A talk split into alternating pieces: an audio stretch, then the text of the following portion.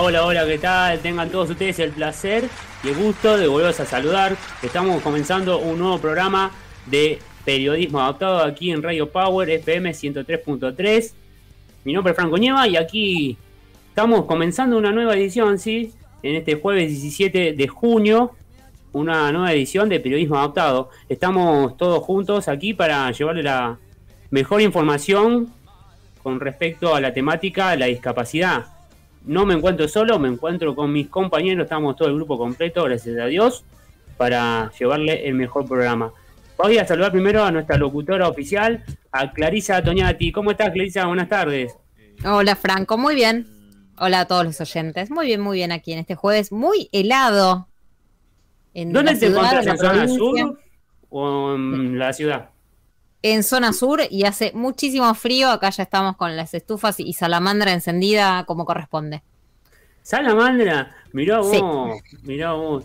¿Te, gusta la salamandra? ¿No, no, no deja un poco de, olorcito en, en el hogar? Sí, deja ese olor a hogar. A mí me encanta. El olor a la maderita quemada es re rico. Es rico, ¿no? Sí, me encanta. Me da así ah. sensación de campamento. Acá en Bursaco también hace frío. Ahora le vamos a preguntar cómo están las cosas por ahí también nuestros compañeros. ¿Cómo le va a Pablo Mendoza? Buenas tardes. ¿Qué tal, querido Franco? Muy bien. Te saludo a vos y a todos mis compañeros y a toda la audiencia de Radio Power. Un placer estar nuevamente con ustedes. ¿Usted prendió la estufa eléctrica, la salamandra? No, no tengo la suerte que tiene Clarisa, no tengo ninguna estufa ni ah, salamandra, ni eléctrica, nada. estoy, nomás. Sí, estoy bien abrigado.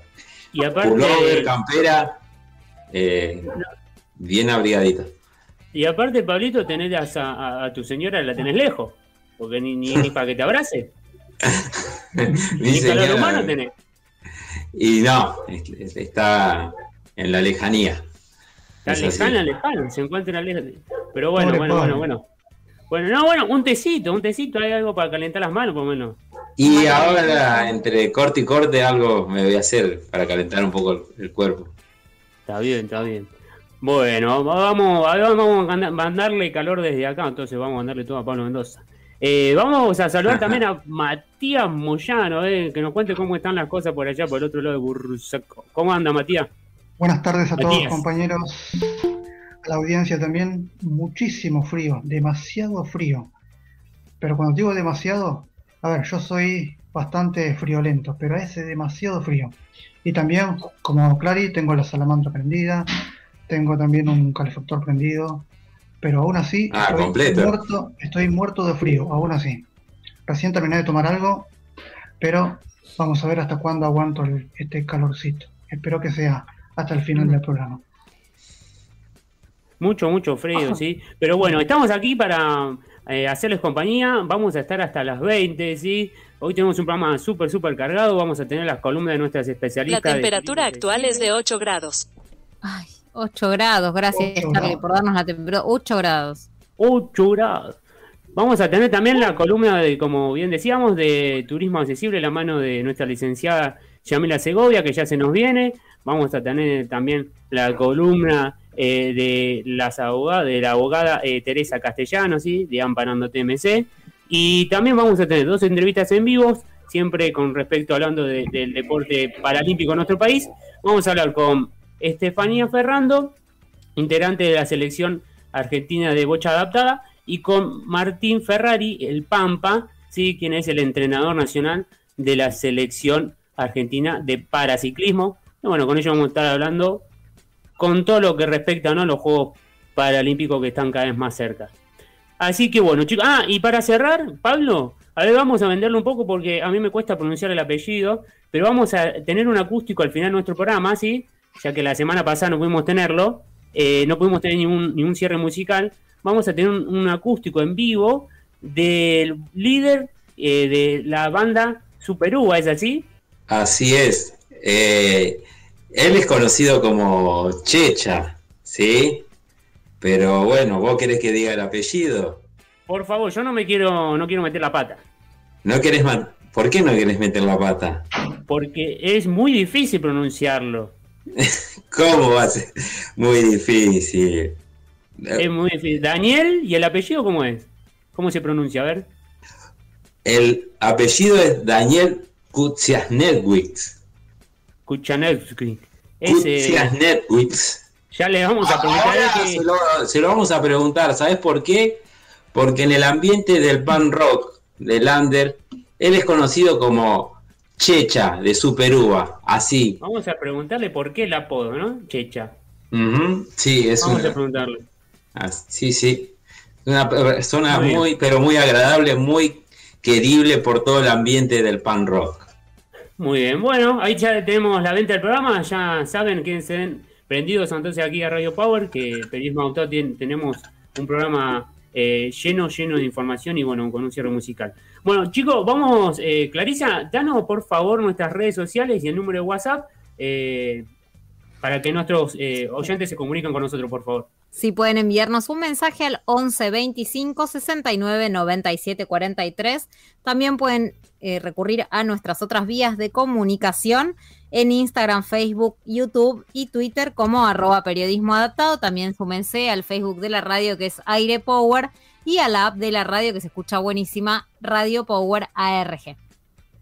Bueno, muy bien. Ahora le pedimos a nuestro operador Charlie Bianchi, que paso lo saludamos, buenas tardes para usted Charlie, que nos mande por favor la primera canción de la tarde, porque ya se nos viene ella, Yamila Segovia, nuestra licenciada en turismo, que nos trae información sobre el Teatro Ciego de Buenos Aires, así que quédate que ya nos trae toda la data al respecto.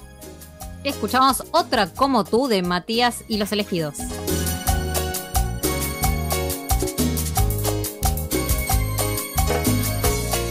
Periodismo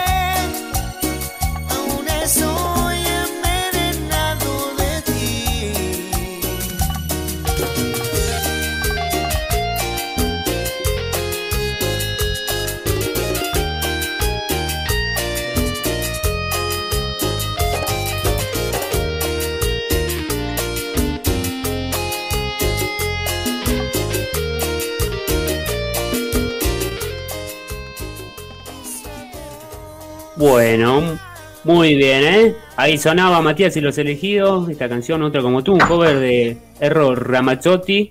Qué grande Eros, ¿eh? ¿eh? el Tano, ¿eh? Hablará siempre así, el tipo, como así con la nariz tapada, así muy nasal, ¿no? no sé, no he escuchado nunca alguna entrevista, pero es muy gracioso si habla así. Alto artista, sí, alto artista. Sí, muy bueno. Ahí pasó entonces Matías y los eligió y ya estamos en comunicación con nuestra licenciada en turismo, Yamila Segovia. A ver si ella nos oye. ¿Cómo estás, Yamila? Buenas tardes. Hola, buenas tardes, Fran. ¿Cómo estás? ¿Todo bien, vos? Bien, acá, con frío, pero bien. ¿Te gusta Ero Ramazzotti? Sí, me encanta. Y yo he escuchado entrevistas y lo he escuchado con la misma voz, así que creo que ya el hombre habla así. Muy nasal. Sí, sí, sí, muy así. Creo que ya es su voz. No puede haber. Mm. El único tema creo que tiene, ¿no? No, no, tiene varios clásicos. El único tema, ¿no? Pero bueno, bueno, a ver, antes que arranquemos, esta columna de turismo accesible está auspiciada por por Peluquería Amadeus. Te digo que si estás necesitando un cambio de look y estás en Bursaco, te recomiendo que vayas a la peluquería y barbería Amadeus porque tienen precios accesibles y te dejan divino. Queda en Avenida Espora 3508 en Bursaco. Pedí tu turno al 1163 32 53 37. También búscalos en Instagram como Amadeus Pelu. Muy bien. Gracias a nuestros amigos de Peluquería y Barbería Amadeus en Bursaco. Bueno, ya mi ahora sí, eh, en el día de hoy nos vas a hablar del Teatro Ciego de aquí, que está en Buenos Aires, ¿no? Sí, bueno, como siempre yo partidaria de traerles por ahí eh, experiencias, digamos, que las podamos vivir todos y eso significa que las podamos experimentar con todos los sentidos, ¿no? Y el teatro ciego es una hermosa opción porque, bueno, no solo está en Buenos Aires, eh, no sé si sabían, pero el teatro ciego hace una gira por diferentes ciudades. Yo los vi eh, dos veces que vinieron acá a La Plata, también van a Lobo, suelen ir a Cañuelas también, y, y, bueno, a Luján han ido, así que tienen como una pequeña gira por la provincia de Buenos Aires, que siempre la pueden chequear en su, en su web o en sus redes, en su Instagram, en su Facebook. Por zona sur también estuvieron por Banfield, recuerdo. Sí, también, sí, visitan varios lugares, así que no se queden solo con la opción por ahí del centro, que creo que está en Palermo, si mal no recuerdo la dirección. Eh, no se queden solo con esa opción y chequen que siempre están haciendo una o dos veces al año, visitan diferentes ciudades y es una, la verdad que es hermosa experiencia para los que, para aquellas personas que tienen discapacidad y para aquellas que no, ¿verdad? Porque mm, aquellos que no tenemos discapacidad, vamos y no sabemos con qué nos vamos a encontrar. Y sin embargo, el relato es hermoso, la verdad que es, eh, tiene muy buena audiodescripción, todo, toda la escena ocurre a oscuras, para aquellos que no saben, te meten en un salón de teatro, eh, todo oscuras, no ves nada, nada, ni siquiera cuando te sentás, entras tanteando como si fuese justamente una persona con, discapacidad visual, eh, y te sientan y estás todo oscura y todo te lo tenés que imaginar. Y, o sea, todo el relato, ellos tienen un, la verdad que tienen un relato hermoso, o sea, eh, muy buena redacción en cuanto a las escenas y demás, que te permite imaginarte claramente las, las imágenes, ¿no? Eh, entonces es una linda experiencia no solo para que la persona con discapacidad pueda, digamos, vivenciar, ¿no? La persona con discapacidad visual principalmente pueda tener, digamos, un teatro accesible a ellos, porque justamente describen todo, no es que solo cuentan una escena sino más, sino que cuentan, por ejemplo, el color del vestido que usaba la mujer en ese momento, o lo que llevaba puesto X, X personaje en ese momento. Entonces como que escriben todo el ambiente, eh, cosa que en un teatro común, digamos en una escena de teatro común, no se hace, ¿no? Porque todo se ve. Entonces es una hermosa opción para, todas las personas, porque aquellos que no tenemos discapacidad justamente experimentamos lo que es eh, no ponerse en el lugar de una persona que no ve por un momento y tener que imaginarse todo, ¿no? Tener que, crear en la cabeza el relato que ellos están contando y bueno, no les voy a contar cómo termina porque, bueno, la sorpresa es que es muy, la cosa es muy diferente a como uno la, la, crea en su imaginación, ¿no? Em, no es accesible, aclaro que no es accesible para personas que tienen discapacidad auditiva porque justamente al estar todo oscura, eh, no hay, no hay, o sea, no hay posibilidad de que haya un intérprete de lengua de señas, ni que haya un video con subtítulos, porque todo transcurre a oscuras. Pero sí es accesible para cualquier otra persona, para persona con discapacidad intelectual, discapacidad visual principalmente, porque los relatos son muy sencillos, o sea, usan palabras claras, entonces el, digamos que lo pueden, el relato se puede ser comprendido por cualquier persona. Actualmente el teatro está, está cerrado, bueno, por todo esto del protocolo, ¿verdad? Pero em, los chicos están, están vendiendo unas cajitas que las súper recomiendo, en las cuales ellos justamente lo que venden es una obra de teatro que vos la podés poner en un DVD, o sea, está, puesta, está hecha en CD, vos la pones en un DVD o en cualquier reproductor, una PC o algo de eso, en cualquier reproductor, y mm, pones todo tu, tu ambiente oscuro y podés vivenciar lo mismo que experimentaría haciendo al teatro, ¿no? Eh, las recomiendo porque hay, hay eh, tenés obras para grandes, obras, obras familiares y también tenés una, eh, obras para chicos. Entonces está buena esa diferenciación de que también se incluya a los chicos, ¿verdad? Porque siempre por ahí los, cuando estas, se crean estas experiencias accesibles, los niños mayormente por ahí quedan afuera, ¿no? entonces esto está creado justamente para que lo pueda disfrutar toda la familia Así que lo súper recomiendo. No son caras las cajitas que venden, son bastante accesibles en cuanto a precios. Así que les recomiendo que, si, tienen la posibilidad, que accedan. Y en cuanto, digamos, se, em, no me sale, reanude, perdón, no me salía la palabra. Cuando se reanude la actividad. Cuando se reactive, se lo súper recomiendo porque la verdad es una experiencia hermosa. A mí me encantó, me quedé con ganas de más Lástima que bueno, no, o sea, el año pasado y este no, no van a, no pudieron realizar la gira que hacen, pero mm, es muy bueno, la verdad que es muy bueno el trabajo que hacen y bueno, para que sepan, la obra está justamente interpretada en un 80% por personas con discapacidad visual y eso también es fantástico en cuanto a la inclusión laboral, ¿verdad? Porque muchas veces eh, las personas son profesionales y se capacitan y estudian, cualquier profesión, no solo eh, actor o actriz, sino cualquier otra profesión y sin embargo por la condición que tienen no consiguen trabajo. Y acá este teatro les, o sea, les abrió la puerta a poder trabajar de lo que les gusta, ¿verdad? Claro. Sí, eso está bueno resaltarlo, ¿no? Porque son eh, actores eh, ciegos o, bueno, con baja visión. Eh, y bueno, también está bueno resaltar esto que yo, yo fui una vez a presenciar una obra, fue hace mucho, y no recuerdo el nombre de la obra, pero estaba bastante buena. Recuerdo que obviamente Juan mucho con los efectos de sonido, esto que decías que quizá para una persona con, eh, con discapacidad auditiva este, no, no es recomendable, digamos, entre comillas, porque pasa todo por, por, por el sonido, por, por, por, la audición y por, los, por el sentido del olfato, ¿no? Porque eh, juegan mucho, por ejemplo, si dicen que hay una escena donde están tomando café, en el ambiente se siente el aroma a café, por ejemplo.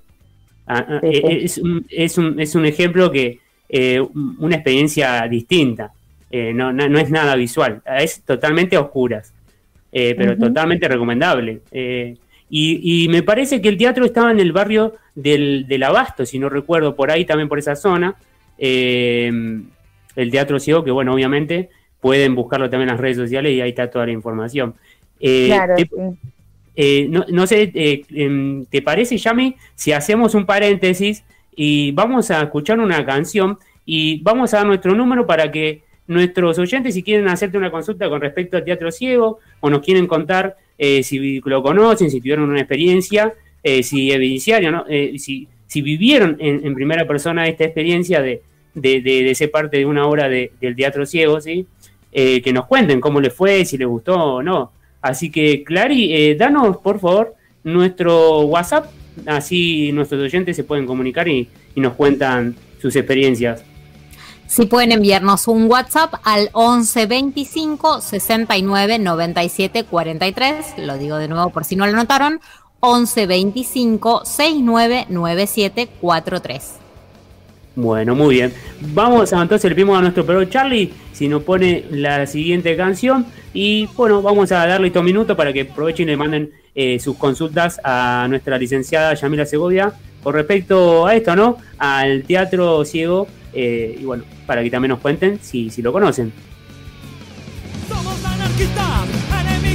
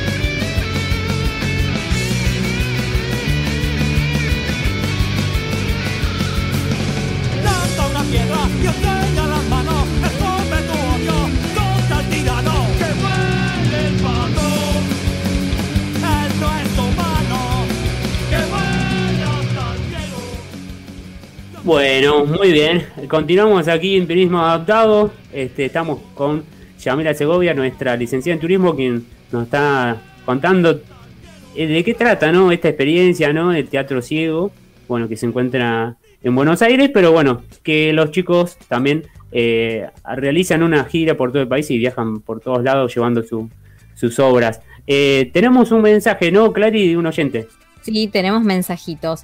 Dice, mi nombre es Andrea, yo conozco el Teatro Ciego y la verdad es que estaba muy lindo. No sé si será el mismo, pero yo fui a la calle Celaya, a Casa Celaya, que es en Palermo. Eh, creo que todavía tenían la sede ahí, no recuerdo bien si ahora en este momento siguen estando en, en Celaya. Eh, No, y también claro. tenemos... Perdón, Yami. Clary, para responder a esto, claro, antiguamente eh, estaba en Palermo y como dijo Franco hace un ratito, ahora la nueva sede está en Abasto, que es mucho más grande, eh, o sea que tienen capacidad para más personas, obviamente fuera de la pandemia, ¿no? Eh, tienen capacidad para muchas más personas y pueden realizar eh, obras por ahí un poco más elaboradas, ¿no? Por el tema del espacio. Genial. Y acá tengo una consulta de Samantha de Isidro Casanova que es muy interesante. Pregunta, una consulta, dice, ¿está todo oscuro ese teatro? Pregunto porque yo sí quiero ir a verlo, pero soy de tener fobia a la oscuridad. Bueno, cuando, obviamente cuando ingresan al teatro, la parte de lo que sería la recepción, donde ustedes, eh, si no tienen entrada, compran la entrada ahí o entregan su entrada ahí, donde, digamos, los organizan, porque también te dividen en grupitos para entrar a la sala. Esa parte sí está con luz, pero una vez que ingresan a la sala, eh, ahí sí está todo oscuras. Y las obras tienen una duración más o menos de una hora y media, por ahí un poquito más. Entonces, por ahí, si le tiene fobia a la oscuridad, no sé si es muy, muy recomendable porque sí está todo oscuras en ese momento. Eh, tal vez, si no es, digamos, una fobia muy, muy, muy grave, eh, que por ahí, digamos, con otros sonidos se puede distraer, por ahí con el pasar de la, de la obra, ¿verdad? Que se van se va experimentando, como dijo Franco, no solo a través de la audición, sino también a través del olfato, de diferentes sentidos, porque a través del tacto también, ¿no? Porque hay una hora, al menos la hora que yo fui, cuando decían está lloviendo, te mojaban con agua, literal. Entonces por ahí eso distrae un poco del miedo que uno tiene, ¿no?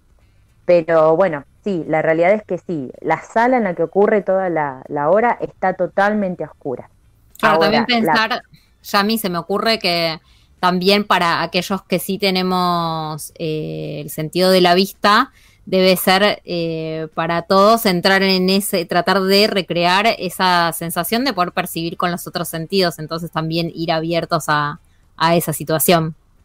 para todos debe ser como muy desconcertante de no estar viendo los que estamos eh, acostumbrados a ver todo, a pasar todo por los ojos, pero también abrirnos físicamente a poder percibir el mundo de otra manera. Claro, exactamente. Bueno, eso es lo que me pasó a mí la primera vez que fui salí con esa sensación, ¿no? De, de qué difícil debe ser para una persona con, discapacidad visual vivir en el mundo cotidiano, ¿no? Donde todas las cosas están creadas para una persona ideal que ve, escucha, eh, puede caminar sobre dos piernas. Entonces salí con, al menos a mí me pasó que salí con ese pensamiento de, de qué distinto es cómo la mente por ahí crea las cosas a cómo realmente son, ¿no? Eh, entonces uno por ahí sale con un poco más de, tal vez de empatía, ¿no? Porque justamente después al, al presentarse todos los, eh, los actores, digamos, todos los, artistas que forman la obra eh, en la sala con luces donde mm. nosotros podemos percibir que son personas que tienen discapacidad visual, ahí también uno comprende, ¿no? Que, o sea, cómo es ponerse en el, en el lugar del otro por un rato, abrirse a oler un poco más, a sentir con el tacto un poco más, a dejar, a oír un poco más, dejarse llevar por ahí más, por los demás sentidos y no por la vista. Eh, la verdad que lo súper recomiendo porque justamente no solo genera, digamos, esto de que es una linda experiencia y de que es una experiencia diferente a las que estamos acostumbrados a vivir en un teatro, sino también esto, ¿no? Esta conciencia de sobrepercibir la existencia de un otro, de un ajeno que no, que no ve y cómo es digamos, vivir una, un rato en los zapatos de esa persona, ¿no? Por más que no, no se compare, porque nosotros estamos sentados en un lugar y no nos movemos de ese lugar mientras transcurre la hora, ¿no? Pero todo pasa en nuestra mente de una manera distinta a la cual al final de la hora te das cuenta que nada que ver. Bueno, acá Samantha nos vuelve a decir que hay, no sabe si se va a poder animar, pero que en el momento en el que se reanuden las funciones va a tratar de ir con compañía. Animate. Eh, que se anime, y si no, que se anime por ahí, a, si puede, si, si tiene por ahí los, los, digamos, medios económicos, que se anime por ahí en principio a comprar una cajita en la cual viene una obra en CD. Entonces lo experimenta en su casa, si por ahí en su casa le va bien, después puede ir y vivir la experiencia dentro del teatro con otra obra, ¿no? Porque tienen muchas obras los chicos. Entonces por ahí puede vivir otra experiencia dentro del teatro que obviamente es mucho más linda y es diferente, ¿no? Claro, y además también lo ayuda, ayudan a, que sigan este, eh, creciendo el teatro ciego, ¿no? comprando este, este material, ¿no? Que mencionas vos, Yami. Em, Exactamente, porque justamente el teatro ahora vive de eso, ¿no? O sea, le paga a sus, a sus artistas gracias a las cajas que están vendiendo en, en pandemia. Y también tienen una obra que está súper recomendable, la verdad yo no pude asistir, pero conozco gente que sí asistió, que no es una, eh, no es una obra, sino es una cena show. Entonces uno va y come total, tiene una, una cena totalmente oscuras, y no solo con la pareja, no solo con, con su pareja o con el acompañante que vaya en ese momento, ¿no? Sino con otras personas que están en ese, en ese instante ahí. Y todo es oscura, o sea, vos no sabés qué estás comiendo, no sabés cómo se ve lo que estás comiendo. Hay sí, la experiencia esa, sí, creo que no quiero meter la pata, creo que se llama eh, Gallito Ciego, creo que se llama esa experiencia. creo que estás hablando de lo mismo. No, no es ah, otra cosa, es otra cosa. Gourmet a ciegas se llama ahora. No sé si antes tenía otro nombre. puede ser. Es otra cosa. Puede ser. Claro, ahora se llama Gourmet a ciegas y justamente, bueno, también hay un artista cantando en este momento, interpretando un show, y tampoco lo ves. Y, es, la verdad es fantástica la experiencia, lo conozco por gente que me ha contado que la ha, vivido y es súper linda. Y también el, el hecho, como decía mm, recién Clary, ¿no? Que no solo vas a escuchar, sino que en este, en este caso vas a comer algo que no sabes ni siquiera lo que es. Entonces, la verdad que se lo súper recomiendo. Claro que sí. Eh, eh, Yami, para, para ir eh, agradeciéndote por tu tiempo, obviamente, y para ir cerrando, eh, ¿puedes darnos, por favor, las redes sociales de los chicos de Teatro Ciego para que busquen más info por cualquier consulta a nuestros oyentes? Sí, claro. bueno, los buscan en Facebook y en Instagram como Teatro Ciego, así. Sí. Y la página es www.teatrociego.com y así los van a encontrar. Eh, ahí van a poder ver, digamos, todas las actualizaciones que ellos van poniendo respecto a si reabren o no las actividades, eh, la cantidad de cajitas que están sacando para vender, qué obras están sacando en las cajitas, el precio y demás. Y si quieren colaborar también con, esta asociación, digamos, de artistas, también ahí tienen los medios para poder colaborar. Así que bueno, aquel que pueda, lo, lo invito a, a, formar parte, bueno, de esta buena causa, ¿no? Porque no siempre encontramos actividades que son sensorialmente accesibles para todos. Entonces, en este caso que hay, hay que aprovecharlos y, darles una oportunidad que sigan haciendo su trabajo, ¿no? Claro que sí. Y también están tus, redes, tus eh, redes sociales, ¿no? Eh, ¿Las querés mm. decir, por favor? Dale, eh, bueno, en Facebook, tanto en Facebook como en Instagram me buscan como Yamila Segovia, así que cualquier cosa me pueden consultar por ahí. Eh, si quieren algún tema, siempre digo lo mismo, pero bueno, si quieren algún tema en específico que traiga para, para ahí la próxima vez que me toca hablar, me lo pueden comunicar por ahí o se lo dicen a los chicos, los chicos me, me dicen, así que abierta siempre a, a, cualquier tema y si quieren algún, tienen alguna consulta, tema legal respecto, siempre a turismo, chicos, no me saquen del tema de turismo a mí. Pero alguna consulta respecto a turismo, eh, alguna ley o demás, también estoy abierta a, a, responder. Así que bueno, quedo acá a disposición de todos. Bueno, te agradecemos mucho, Yami, y te mandamos un abrazo grande y nos vamos a encontrar en la próxima. Dale. Dale, chicos, un beso y saludos a todos los oyentes. Igualmente, que seas muy bien. Ahí pasó Yamila Segovia, nuestra licenciada en turismo, que nos trajo toda la información eh, relacionada al turismo aquí. Bueno, en este caso hoy habló del Teatro Ciego de aquí de Buenos Aires, así que bueno, una experiencia realmente recomendable. Chicos, ahora seguimos, vamos a dar vuelta a la página porque mm, vamos a hablar ¿sí? con el entrenador nacional de la selección eh, nacional de paraciclismo. Se llama Martín Ferrari, le dicen el Pampa, a ver si él me puede oír, me no, no, está escuchando. Hola Martín, ¿cómo te va? Buenas tardes. Hola Franco, buenas tardes. Un saludo a vos, a toda la audiencia de Radio Power y a tus compañeros y compañeras de la mesa. un placer estar con ustedes. Muchas gracias, Martín, por, por, regalarnos un poco de un rato de tu tiempo. Eh, sabemos que están ahí este, entrenando a full con la, con la selección. Eh, bueno, queríamos charlar un poquito con vos para que nos cuentes, ¿sí? Bueno, un poco eh, cómo, cómo se están preparando, ¿no? Con, con, el foco, me imagino, puesto ya en los Juegos Paralímpicos de Tokio, ya una vez que han terminado los mundiales respectivos, ¿no? De la disciplina de paraciclismo en Bélgica y en Portugal. Eh, bueno, queríamos saber qué balance haces actualmente, ¿no? Una vez que, bueno, que ya han terminado estos dos certámenes. Bueno, eh, la verdad que sí, tenemos una, expectativa muy grande en, ir a los Juegos. Eh, después de, los dos años, diría que año y medio que venimos pasando con la pandemia, donde tratamos de reinventarnos y, motivar mucho a, los chicos y a las chicas que representan a la selección argentina, no solamente los que van a Tokio, sino todos los que eh, buscan el deporte como un placer y como una nueva resiliencia en la vida de chicos con diferentes discapacidades. Y la verdad que la pasamos eh, lo mejor que pudimos, eh, volvimos con todo, porque ni bien pudimos viajar, viajamos a Bélgica, a donde nuestra ciclista Mariela Delgado logró la medalla de oro y el tándem, el tándem masculino y Rodrigo López también lograron su clasificación para Tokio, así que el balance es más que positivo. Y culminamos el fin de semana pasado en Portugal, eh, cerrando ya la clasificación de, dos eh, masculinos y un femenino, y con la, con la expectativa de lograr una invitación Wilcar para otro tándem femenino, sabiendo perfectamente que nosotros somos un país emergente y tenemos que, luchar contra grandes naciones, así que eso nos da como más energía para prepararnos con mucho corazón, mucha garra y nada, ya esperando que ya en agosto nos vamos a Tokio, creo que el 15 de agosto y esperando eso con mucha expectativa. Claro que sí. Eh, con respecto a Mariela Delgado, sí, que bueno, que fue medallista, como lo mencionás vos, en, Bélgica, y bueno, ya tiene la, experiencia de los Juegos de Río, ¿no? Y, ya es una, este, ciclista con experiencia en Juegos este, para Panamericanos y Mundiales. Eh, ¿Es la gran favorita en llevarse una medalla, en hacer podio en estos Juegos de Tokio?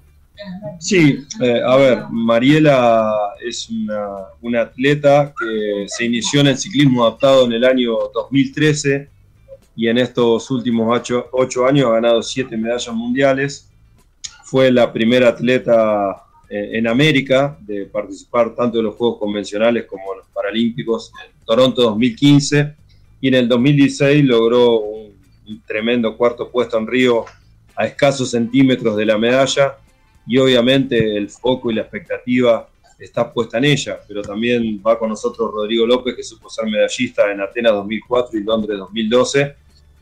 Pero bueno, sabemos, Mariela, la presión que tiene de representar y, ir por una medalla, porque cuando saliste cuarto querés salir tercero, siempre es la mejora, eh, a veces eso juega a favor o juega en contra, así que estamos trabajando con un equipo interdisciplinario que tenemos psicólogos para intentar que Mariela esté tranquila y logre la, mejor ubicación en, Tokio. ¿Qué tal, Martín? Te saluda Pablo. Un gusto tenerte en el programa. Eh, te quería hacer una consulta eh, referida, o sea, haciendo una comparación de lo que fue Río 2016 y lo que se viene, ¿no? Tokio. Eh, ¿Cómo ves al, al conjunto nacional en referencia hace cinco años atrás. Hola Pablo, buenas tardes, gracias por tus palabras. A ver, eh, creo que estamos eh, mucho mejor y siempre, a ver, puedo hablar de cada uno. Mariela ya tiene la experiencia de Río 2016 y se le escapó la, la medalla por poquito. Entonces, eso es una experiencia que la tuvo a los 30 años, con 34 años, eh, pasan dos cosas en, el ciclismo adaptado y en el ciclismo femenino. Primero que el ciclismo adaptado eh, se da en edades más longevas, al igual que el ciclismo femenino. Entonces Mariela tiene para por lo menos dos Paralimpiadas más, si es que tiene una determinación de seguir en el deporte, del ciclismo. Entonces ella tiene toda la experiencia de Río 2016 y ojalá la pueda plasmar en Tokio, entonces para ella mucho mejor.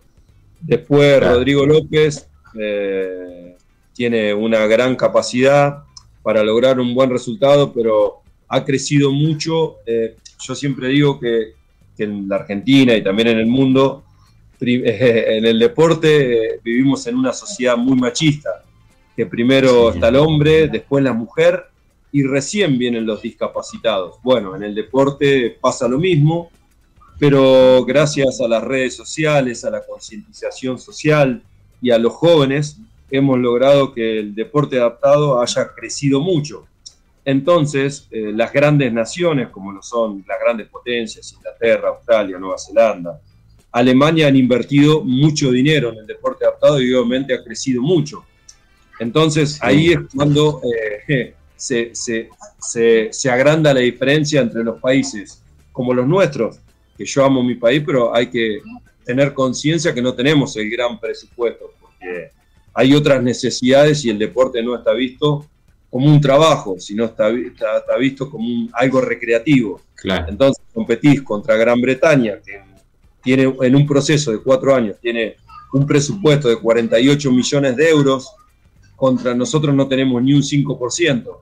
Entonces se agranda la brecha pero bueno, eh, lo que hacemos nosotros es tratar de, concientizar a nuestros atletas que nada es imposible y, tratar de, conseguir sponsor, de hablar con las municipalidades de cada atleta, con las direcciones de deportes, con las provincias. Pero bueno, esa es la diferencia que tenemos con las otras naciones. Pero a la pregunta tuya, Pablo, para cerrarla, estamos más unidos que nunca porque sabemos que nos tenemos que unir y trabajar en equipo sin eh, volvernos locos si, si, no logramos la medalla de oro, porque sabemos perfectamente en deporte de tiempo y marca, uno sabe dónde está parado. Claro. Eh, haciendo referencia a tu trabajo como entrenador nacional, estás del 2014, es así, ¿no? En la selección nacional. Pablo, mira, yo te cuento, eh, te hago una breve introducción a mi historia. En el 2007 yo corría, a ver, desde que ya tengo 48 años. pero a los 11 años empecé a correr en bicicleta porque quería triunfar en el deporte y probé todos los deportes y no era tan bueno. En el fútbol, rugby, ¿no? No, hice todo. sí, sí, sí. bueno, eh, pude encontrar en el ciclismo algo, algo que, me hacía feliz, que yo era un poquito gordo, obeso, entonces eh, pude adelgazar, sentirme bien, mirarme al espejo y sentirme cómodo. Y la bicicleta me dio ese campo de acción también eh, a, entrenar mucho y, quizás a destacarme en mi provincia, en La Pampa. Y después, cuando vine a Buenos Aires, ya de grande, intenté destacarme, pero estaba, estaba muy lejos. Eh, estudié educación física, entonces fui mi propio entrenador a partir de que me recibí. Y en el 2007 pude ser subcampeón del mundo en Sydney, en Australia. Ahí yo mm. pensaba que era, era el mejor, era Dios, viste, era Maradona. Eh, y ahí me ofrecen correr en tándem. Eh, un, amigo mío me ofreció correr porque él tenía la expectativa de reemplazar a Juan Curucheo o Walter Pérez en, Beijing 2008, eh, que fue Sebastián Donadío que me ofrece. Entonces yo digo, si yo soy su campeón del mundo, yo voy a ir al mundo paralímpico y soy campeón olímpico, soy campeón paralímpico. Y eso fue el peor error que cometí, o el peor pensamiento erróneo, porque ahí me di cuenta del nivel que tenía el deporte paralímpico. Entonces eh, ahí empecé a, a darme cuenta de qué era lo que me gustaba para mí como profe de educación física y encontré en el deporte adaptado eh, eh, algo que me hizo feliz. Y en el 2012, no en el 2014, eh, mi papá tiene una enfermedad, tiene cáncer, yo ya había clasificado para los Juegos de Londres y mi papá se tenía que hacer radioterapia todos los días, entonces yo no podía entrenar y preferí ceder mi lugar a otro chico. Entonces, el ENAR decidió que, yo me integrara al cuerpo técnico de la selección argentina y así fue mi historia.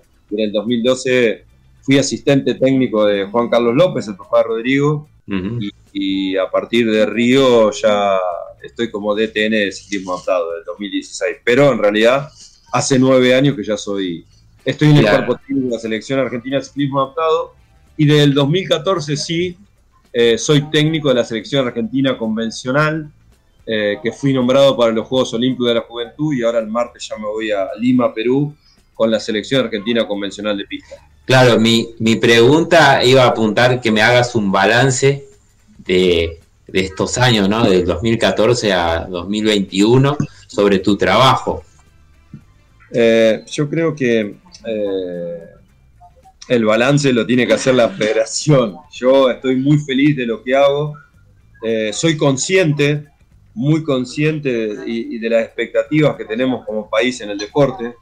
Creo que los Juegos Olímpicos de la Juventud y a través que en el año 2009 eh, se creó la ley del deporte en el gobierno de, Néstor Kirchner, que, de, perdón, de Cristina, eh, se creó el ENAR.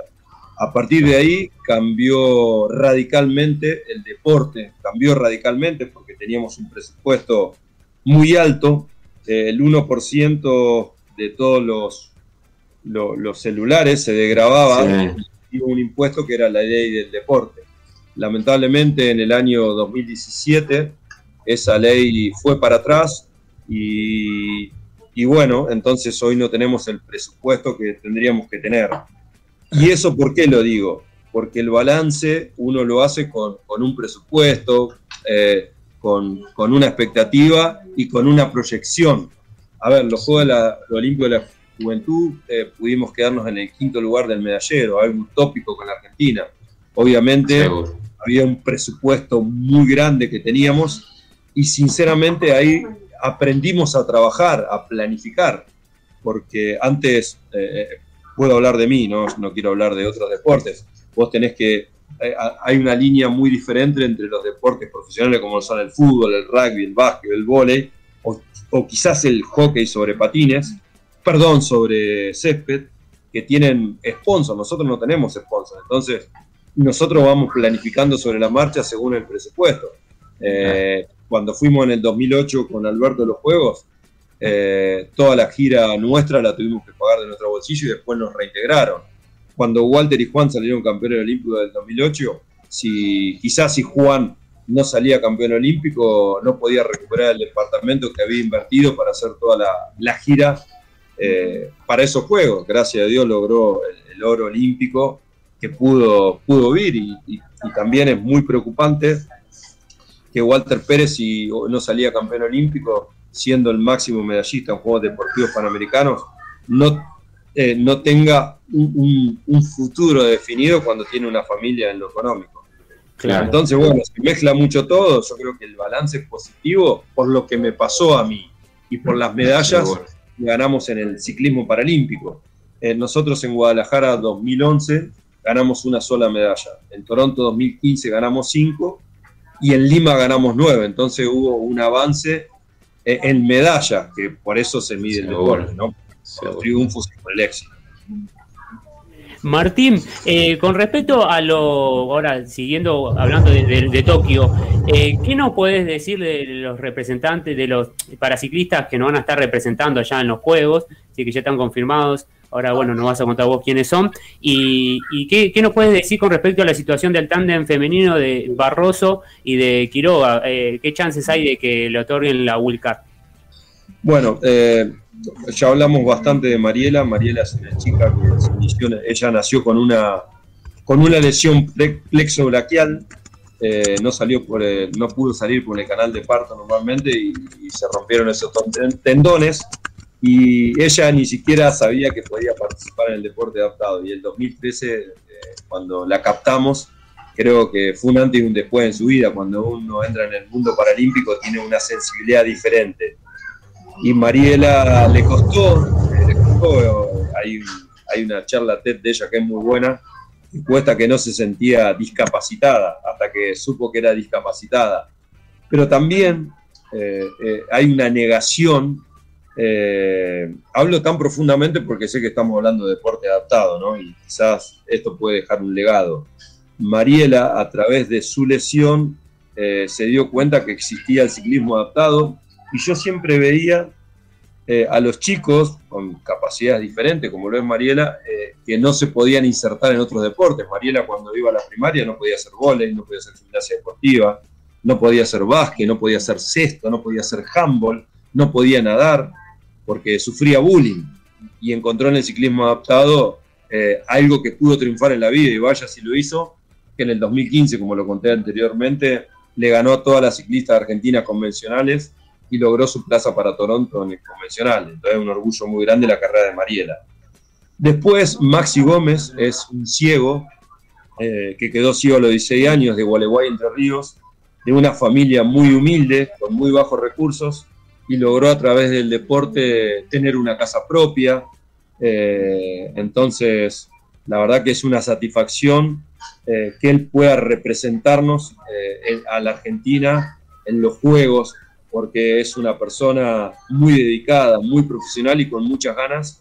Y, nada, eh, feliz de, poder estar con él. Eh, y después Rodrigo López. Rodrigo López eh, empezó en el 2002, en el 2002 en el deporte paralímpico. Él a los 6, 7 años sufrió un virus que lo dejó en estado vegetativo. Rodrigo ya tiene 41 años, hace 35 años atrás los cuales eh, le agarró un herpes interno que le fue comiendo algunos órganos, eh, de órganos de, obviamente de, de, su organismo. Entonces quedó en estado vegetativo y en el ciclismo se pudo Él quedó en estado vegetativo durante 40 días. Entonces, una gran angustia de su papá, de su mamá, de su familia. Bueno, empezaron a trabajar, se tuvo que, volvió a nacer, empezó a andar en triciclo, todo, y encontró, el papá era ciclista y encontró el ciclismo eh, su pasión y su resiliencia. Y bueno, él fue, su papá vendía pollo, vendía empanadas, vendían tortas para poder correr en bicicleta. En el año 2002 su primera participación fue en República Checa y en el 2004 ya nos regaló una medalla a la Argentina en los Juegos de Atenas. Eh, después eh, compartí un Juego Olímpico con él en el 2008, del cual aprendí mucho de Rodrigo y en el 2012 fue creo que mi alegría máxima en el deporte cuando lo vi salir eh, medalla de bronce en Londres 2012. En Río 2016 eh, anduvo muy bien, donde logró tres diplomas olímpicos, pero lamentablemente a Rodrigo eh, es de una categoría C1, en el ciclismo que se corre con las bicis, parecía a las convencionales, va de C1 C5, pero lamentablemente lo juntan con otras categorías por una sola medalla, al no haber tantos atletas, y obviamente Rodrigo se ve totalmente desfavorecido para lograr medallas. Pero nosotros siempre tenemos la ilusión de lograr una medalla. Claro que sí. Estamos hablando en vivo con Martín Ferrari, el entrenador nacional de la selección argentina de paraciclismo. Eh, Martín, agradeciéndote por tu tiempo y para, ya, eh, para cerrar la, entrevista, eh, contanos cuáles son, este, si hay ¿no? a un eh, próximo objetivo en lo que es la previa a los Juegos con respecto a la selección, o hay alguna concentración aquí en Buenos Aires, alguna competencia, o ya solamente piensan en los Juegos. No, estamos pensando en los juegos, obviamente, es algo que, lo soñamos y nos despertamos pensando en Tokio. Y nos quedan ocho semanas para viajar, nosotros viajamos el 16 de agosto, justo ocho semanas. Seguramente tres semanas van a entrenar cada uno a donde residen y nos vamos a juntar, nos reunimos el 8 de julio, nos vacunamos, gracias a Dios, la segunda dosis todos, y el mismo 9 estaremos viajando. El 9 de julio viajaremos a Catamarca, porque nos favorece mucho el clima, o a San Luis. Estamos dependiendo si nos dan la wildcard de las chicas para ver si vamos a San Luis de Catamarca y para ver quiénes van a ser nuestros rivales, porque nosotros corremos pista y ruta, entonces vamos a ver si nos dedicamos de lleno a la ruta o a la pista. Si es a la ruta, vamos a ir a Catamarca, y si es a la pista, iremos a San Luis del 9 al 16 y 17 de julio. Vendremos a nuestro lugar de residencia tres semanas y vamos a repetir del 9 al 16 de agosto la misma temática o en San Catamarca para así ya emprender el sueño de Tokio 2021. Perfecto. Martín, eh, te deseamos el mayor de los éxitos, a vos, a todo el cuerpo técnico, a toda la delegación argentina, ¿sí? a, a los representantes, este, a los chicos, ¿sí? a los paraciclistas que no están nos van a estar representando allá en Tokio en los Juegos Paralímpicos, así que vamos a estar este, alentándolos, apoyándolos y siguiendo la noticia de ustedes. Eh, te agradecemos mucho por el contacto y bueno, el mayor de los éxitos, Martín. Bueno, muchas gracias Franco, Pablo, Larisa eh, y Charlie eh, por esta oportunidad de, contar un poco lo que hacemos nosotros y por estar tan atentos que, ustedes son, creo que la gran, una de las mayores vitaminas que tienen los deportistas, porque a todos nos gusta que nuestros familiares, que nuestros amigos nos escuchen y también la gente. Así que muchas gracias vamos a estar muy atentos a ustedes, como ustedes sabemos que van a estar atentos a nosotros y siempre a disposición. Muchísimas Muchas gracias, Martín. Gracias. Un abrazo grande, Martín, que sigas muy bien. Abrazo. abrazo para todos. Ahí pasó, pasó Martín Ferrari, el entrenador nacional de la selección argentina de paraciclismo. Bueno, ahí comentándonos un poco cómo se van preparando para los Juegos Paralímpicos, todos los chicos, las chicas. Así que bueno, ahí vamos a estar alentándolos. Ahora, siguiendo con el movimiento paralímpico en nuestro país, vamos a escuchar las novedades del deporte adaptado y paralímpico de la mano de Clarisa Toñati Pablo Mendoza, el dúo ahí que tienen toda la información fresquita. ¿Es así, chicos? Sí, sí, ah, empezamos con el picadito de noticias. Bueno, empezamos con la primera noticia y vamos a hablar de el fútbol 5 para ciego de caballeros, o sea, seguimos hablando de los murciélagos, eh, porque ya conocen a sus rivales de los Juegos Paralímpicos eh, de Tokio, ¿no? En las últimas horas se dio a conocer la noticia que el conjunto nacional hará su presentación en los Juegos el domingo 29 de agosto en el Parque Deportivo Urbano de Aomi y se volverá a enfrentar en la cita paralímpica a dos de los rivales que venció en el reciente Grand Prix que ganó hace pocos días. Se trata de las selecciones de España, la cual superó por 1 a 0, y Tailandia, que le ganó 4 a 3. Entonces, los grupos quedaron conformados de la siguiente manera. El grupo A, eh, Japón, Brasil, Francia y China. Y en el grupo B que estará eh, Argentina, Marruecos, España y Tailandia. La selección argentina de bocha tuvo una nueva concentración pensando en Tokio 2021. El seleccionado nacional continúa preparándose para los próximos Juegos Paralímpicos de Tokio y desde el 10 al 13 de junio realizaron una nueva concentración en las instalaciones del CENAR de Buenos Aires y en el Instituto Romero Brest. De esta manera continúan ajustando los últimos detalles para llegar de la mejor manera a la cita paralímpica.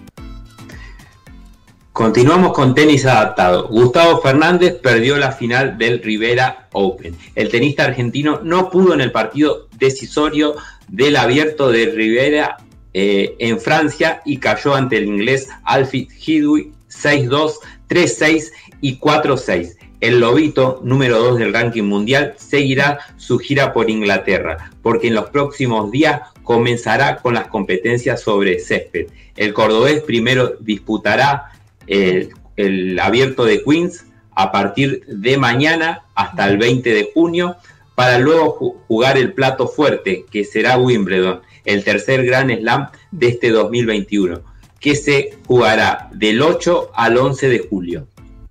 Nado sincronizado, Jacinta Martínez Rancese triunfó en el campeonato de Florida. La nadadora argentina volvió a competir en un nuevo torneo de nado sincronizado para las personas con síndrome de Down en los Estados Unidos en los Sunshine State Games de Florida. Allí la número uno del mundo en la disciplina obtuvo dos medallas doradas, una que corresponde a la prueba de figuras y la segunda fue en la disciplina de solo. Martínez Rancese ahora tiene como objetivo triunfar en el próximo Mundial de Nado Sincronizado que se realizará en Portugal durante el año 2022. Bueno, ahora vamos con, eh, con tiro paralímpico porque María Laura Rodríguez Valdedere estuvo cerca de conseguir la marca para Tokio. Comenzó la Copa del Mundo de Tiro Paralímpico en Lima, eh, Perú.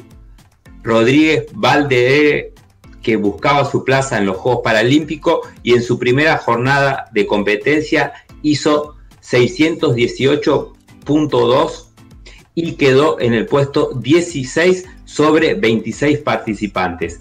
Para lograr la marca mínima tenía que conseguir 620 puntos, por lo que estuvo muy cerca. La Argentina tendrá una nueva chance en la prueba de tiro tendido de este 18 de junio, o sea, mañana. Y siguiendo un poquito con el ciclismo adaptado, la selección argentina finalizó su participación en el Mundial de Ruta en Portugal disputado en la ciudad de Casais. Se realizaron dos jornadas, la primera el viernes 11 en las pruebas contrarreloj y el sábado en la prueba de ruta. En la prueba contrarreloj, la misionera Mariela Delgado en la categoría C5 finalizó novena con un tiempo de 41 minutos 48 segundos. Con respecto a los tándem, el masculino Maximiliano Gómez y Sebastián Tolosa terminaron decimoquintos con una marca de 47 minutos 20 segundos y el dúo femenino de María José Quiroga y Micaela Barroso se ubicó en el lugar también decimoquinto con un registro de 1 hora 5 minutos 3 segundos. El sábado el seleccionado nacional se despidió del certamen disputando la prueba de ruta, la cual tuvo el puesto séptimo en la categoría C5 a la ciclista Marianela Delgado, que realizó un tiempo de 1 hora 55 minutos y el tándem masculino de Maximiliano Gómez y Sebastián Tolosa terminó en el puesto número 12 y el tándem de las ciclistas Quiroga y Barroso finalizó en el lugar 14 de su categoría respectivamente. Muy bien. Ahí pasó las novedades del deporte adaptado y paralímpico. Y ahora le proponemos, vamos a hacer una pausa, chicos. Estamos, recién acaba de pasar la primera hora del programa. Quédate, vamos a la pausa que ya volvemos con mucho más información.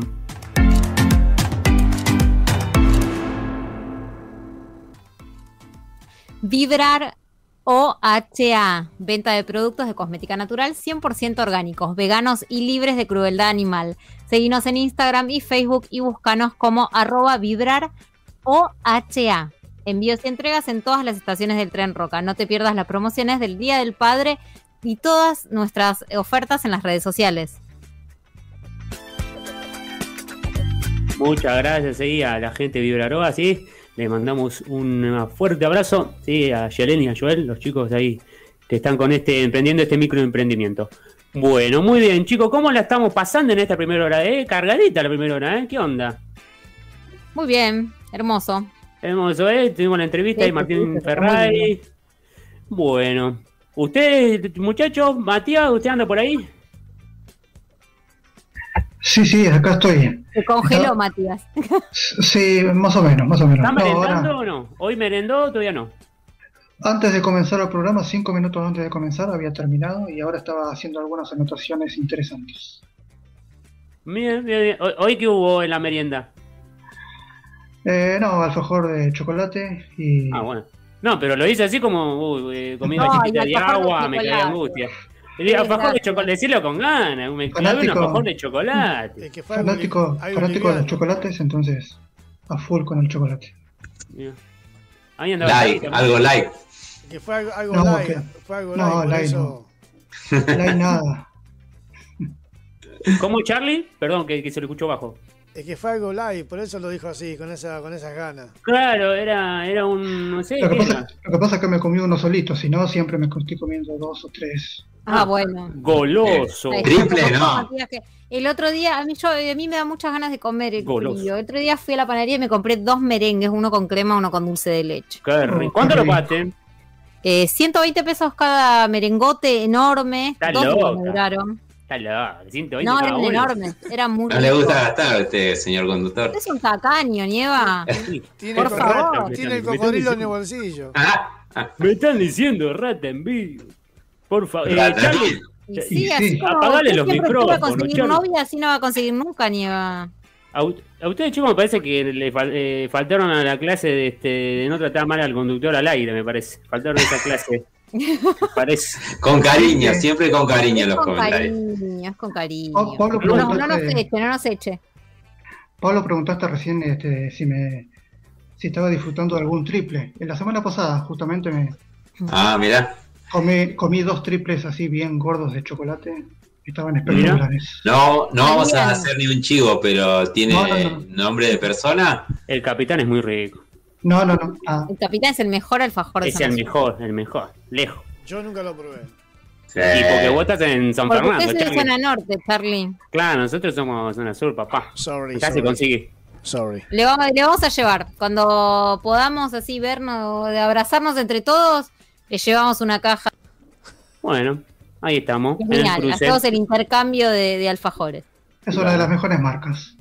Muy bien. Sin dudas. Bueno, ahora chicos, vamos a escuchar la columna. Este, en este, eh, bueno, en esta ocasión vamos a escucharla porque nos dejó grabada eh, su participación, sí, nuestra eh, doctora de cabecera Teresa Castellano, sí, que bueno, que siempre eh, salen en conjunto y en vivo con la eh, doctora Laura Mancilla, pero bueno, en esta ocasión, por distintas cuestiones de horarios, eh, nos grabó su columna para que eh, traernos un poquito más de información al respecto. Te, pedimos, Charlie, por favor, que la pongas y bueno, ya quédate que seguimos con mucho más periodismo adaptado.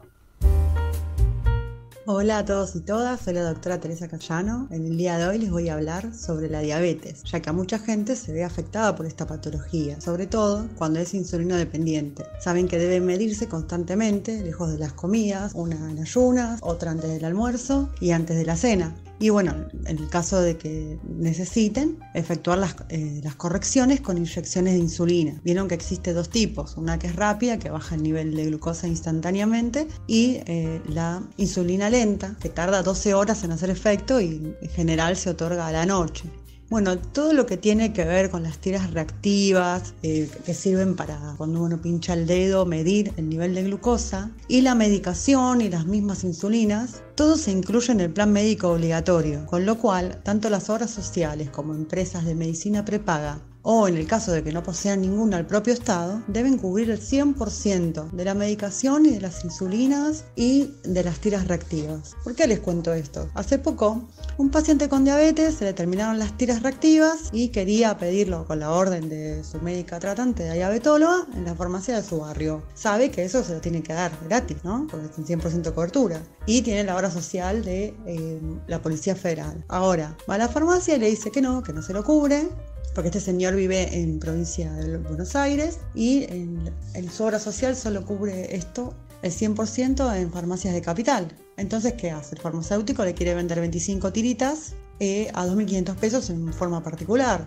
Entonces, bueno, tuvo que quedarse sin medir, eh, rehacer otra vez el- toda la gestión administrativa de la autorización en su obra social, en un lugar súper escondido. Y bueno, por eso les cuento que con una sola orden del médico tratante o en un hospital público, con una orden que diga el diagnóstico, ya obtienen el beneficio. Está tanto en el plan médico obligatorio como en la ley 20 23.753 y su decreto reglamentario que es el 1286 del 2014.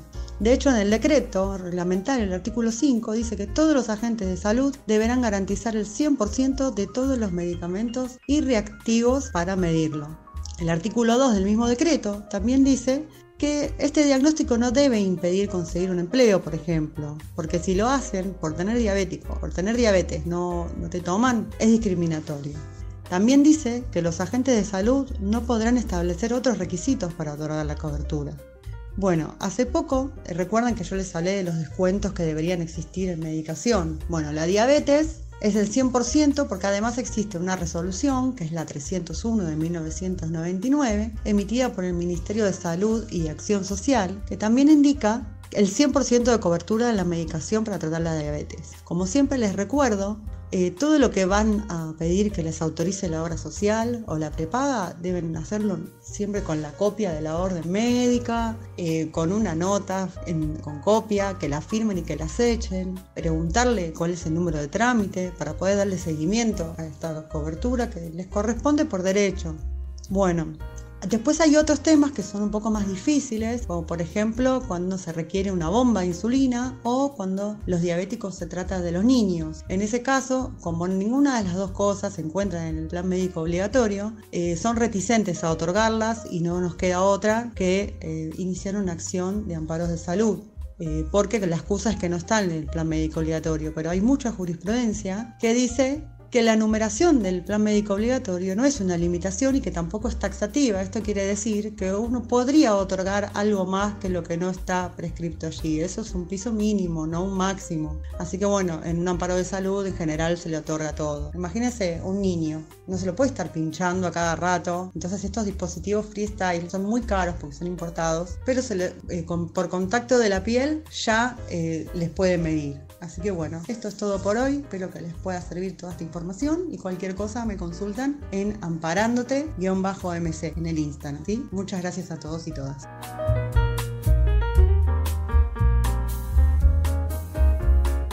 Estás en Power ARG, Buenos Aires, la estación de tus hits. Bueno, muy bien amigos, pasaron 12 minutos de las 19 horas. Somos Periodismo Adaptado y te hacemos compañía hasta las 20. Bueno, ahí hemos escuchado la palabra de nuestra doctora de cabecera, Teresa Castellano, ¿sí? que en el día de hoy nos trataba de hablar de todo respecto, ¿no? Lo que relaciona a diabetes y bueno, este, estos temas médicos de salud que, que, hace falta siempre tenerlos en cuenta. Bueno, como bien dijo hoy al final de su columna, pueden consultarle cualquier duda en su Instagram, que es amparándote-mc. Bueno, muy bien. Ahora me pego a nuestro coach que tenemos aquí en el programa, en Periodismo Adaptado, Matías Moyano. A ver, ¿cómo, cómo te va, Mati? ¿Cómo andamos? Ahí ya hablando un poquito de alfajores, un poquito de dulce, pero ¿qué nos traes en el día de hoy? Bueno, ahora eh, siguiendo un poco la referencia de lo que de lo que ha hablado un poco Martín Ferrari, de lo que es el trabajo en equipo y de lo que es eh, el aprendizaje de planificar, que es, la clave, no vengo a traer un tema muy, muy, muy puntual en sí, simplemente quiero hablar de eh, que nosotros, me incluyo, obviamente, estamos en un programa, voy a hablar de un programa educativo que tenemos para lo que es la educación, valga la redundancia, convencional y la educación para discapacitados en general. No solamente para Argentina, sino también para todo lo que es el continente de América y más precisamente para lo que es Latinoamérica, ¿sí? Para los países que tienen menos posibilidad y que están, por así decirlo, eh, un poco más eh, subdesarrollados que, nuestro país, ¿no? Con, con, esto no quiero decir que nosotros seamos un país, un país que está tan grave, ¿no? Pero sí en cuanto a parte educativa, a la cuestión educativa, hay muchísimos países de Centroamérica sobre todo que están eh, bastante peor, bastante, bastante, en, grandes proporciones peor que nosotros a nivel educativo. ¿Por qué digo esto? Eh, disrupción educativa, precisamente eso es el programa educativo que nosotros tenemos eh, tuvimos la posibilidad, o mejor dicho, tuve la posibilidad yo con, un grupo de, amigos productores de parte del lado de la rama musical, comenzando a hacer en abril, mayo del año pasado, plena pandemia ya que estábamos, empezamos a pensar en cómo podíamos, cómo podíamos hacer para llevar una mejor educación o cómo podíamos hacer para eh, empezar a tener otro tipo de pensamiento, otro tipo de mentalidad para poder llevarle, digamos, por así decirlo, una mejor tranquilidad o una mejor formación a los docentes, a todos los docentes que están pasando, bueno, obviamente el tema de la pandemia, el tema del aprendizaje, el tema de la enseñanza, y con eso nos fuimos abriendo a otras, a otras, este, a otras áreas. Disrupción educativa está en los 35 países que es el continente americano, ¿sí? Está en los 35 países. Solamente, pero solamente en 6, incluyendo Argentina, eh, digamos, pudimos poner, o mejor dicho, logramos poner eh, áreas o oficinas, perdón, eh, claves para desde ahí eh, ir tirando todo lo que son los talleres, las masterclasses, las conferencias y demás de disrupción educativa. Disrupción educativa también eh, todo lo que son los especialistas en abogados, nutricionistas, médicos de todas las ramas, neurólogos sobre todo, psicólogos sobre todo, neuropsicopedagogos sobre todo, todo lo que tiene que ver con la docencia, los periodistas cualquier rama, no importa la rama que sean, y también directivos de empresas, fundaciones, instituciones no gubernamentales y todos los que se quieran este, sumar. Todo eso lo englobamos en un solo programa educativo y estas oficinas están en Argentina, México, Venezuela, Colombia y Costa Rica. Nada, disrupción educativa es eso, es poder llevar, incluir, hacer una inclusión absolutamente grande en todas las especialidades habidas y por haber para poder eh, educar, valga la redundancia, de una mejor manera y poder tener otro tipo de mentalidad, poder incluir no solamente la parte de educación convencional, sino eh, la parte de la educación en la discapacidad. ¿sí? Es, es, importante que podemos llegar eh, a ser más que en el continente, sino también eh, tenemos ya eh, en Francia, en París y también en, en, España, Madrid, Málaga, Barcelona y Toledo. Son esos cuatro que tenemos en España. Así que bueno, nada, eso. Hablarle un poco de lo que es disrupción educativa. Después en las redes seguramente vamos a estar poniendo un poquito más de lo que es este programa educativo a nivel general en todo el continente. Muy bien, muy bien, Mati. Perfecto, ahí muy clara la, información. Está bueno también tenerlo en cuenta esto, ¿sí? este trabajo que vienen haciendo, muy, muy valioso, eh, con respecto, sí, para, la, educación, ¿no? Eh, que lo, la base eh, así que muy bien, muy bien, Mati. Eh, te agradecemos mucho. Ahí eh, vamos a escuchar, ¿le parece, chicos? la siguiente canción de la tarde. le pedimos a Charlie que, la tire, porque ya en unos minutos vamos a estar hablando con Estefanía Ferrando, integrante de la selección argentina de bocha adaptada. Así que bueno, vamos a escuchar un poquito de música y ya venimos. Quédate que somos periodismo adaptado.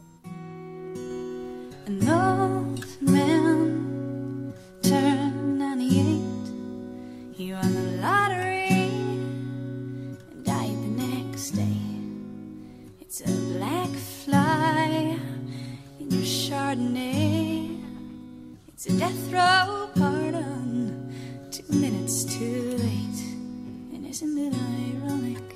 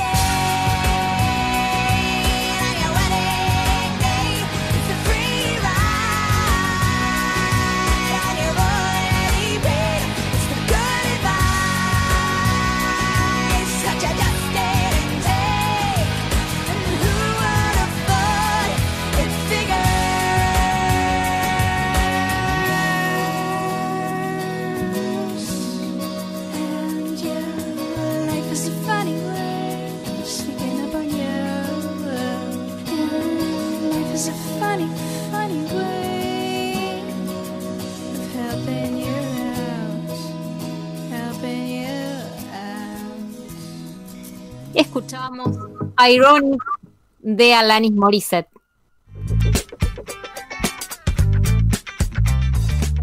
Muy bien. Ahí pasó una una canción, ¿no? Un poquito ahí, un poquito media romanticona esta, ¿eh? Me gusta, me gusta esta, este estilo. No sé si escucha inglés, eh, música en inglés, pero esta me gusta. Muy, muy bella artista, Alanis Morissette. Bella, bella, bella canción. Clary, tenés una data para contarnos, ¿no? Sí, les quería contar que eh, durante el año 2020, el año pasado, se había lanzado una campaña en las redes bajo el lema y el hashtag Somos Desear para visibilizar el derecho a la salud sexual en las mujeres con discapacidad. Lo lanzó REDI, que es la Red por los Derechos de las Personas con Discapacidad, y FUSA, que es una asociación civil, estuvieron a cargo de este proyecto. Durante este mes de junio se está emitiendo en varias radios de mucha difusión los spots publicitarios para dar a conocer el trabajo que hacen estas asociaciones y también los derechos de las personas con discapacidad. En el marco de esta campaña se creó una aplicación que ya de las que ya habíamos hablado, pero siempre está bueno recordarlo porque es una app gratuita que te puedes bajar en tu celular que está pensada para que todas las mujeres tengan acceso al contenido, es un contenido accesible y claro, y la información está muy organizada para que puedas entenderla con facilidad. La app vas a encontrar y conocer tus derechos, los lugares de atención médica, hay un espacio para que puedas denunciar si tuviste problemas en la atención de tu salud y también hay un link de línea telefónica con ayudas y también un foro de consultas para la conversación, para que se facilite la conversación entre las usuarias. Eh, las mujeres con discapacidad, siempre pensémoslo, también tienen derecho al goce, también tienen derecho al placer y al autocuidado y a través de estos spots publicitarios se trata de visibilizar y generar conciencia para que todos estemos al tanto. Soy Laura, tengo 39 años. La primera vez fui al ginecólogo, eh, me hice un control. Ya le dije a mi mamá que me lleve, pero que sea mujer, que sea mujer porque yo soy muy tímida. Soy Miriam, tengo 40 años y el médico directamente fui ahí y me dijo que me ponga el chip para que no me quede embarazada. Yo me llamo Lidia Morales y tengo 50 años. Hace mucho tiempo puse Dios. Y ayer hablé con mi hermana que me lo tengo que sacar. yo. Eh, no me explicaron cómo se lo saca. Las mujeres con discapacidad tenemos derecho a servicios de salud accesibles para que todas podamos usarlos en igualdad de condiciones. Es un mensaje de la campaña Desear con Inclusión. Derechos sexuales y reproductivos de las mujeres con discapacidad. Bájate la app Nuestra Decisión. Una iniciativa de REDI, Red por los Derechos de las Personas con Discapacidad. Y FUSA, Asociación Civil. Búscanos en las redes. Hashtag Somos. Power ARG Buenos Aires, la más escuchada. Muy bien, perfecto. Aquí seguimos en periodismo adaptado.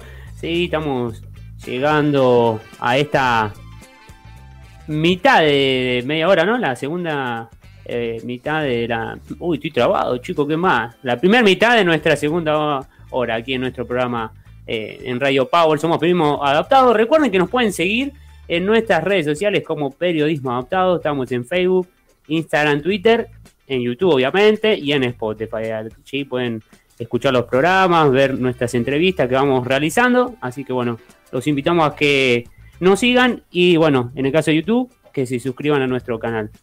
Bueno, muy bien chicos, ahora ya lo prometido es deuda porque estamos con una nueva comunicación en esta tarde, en el día de hoy, vamos a hablar con ella, con Estefanía Ferrando, la integrante de la selección argentina de bocha adaptada.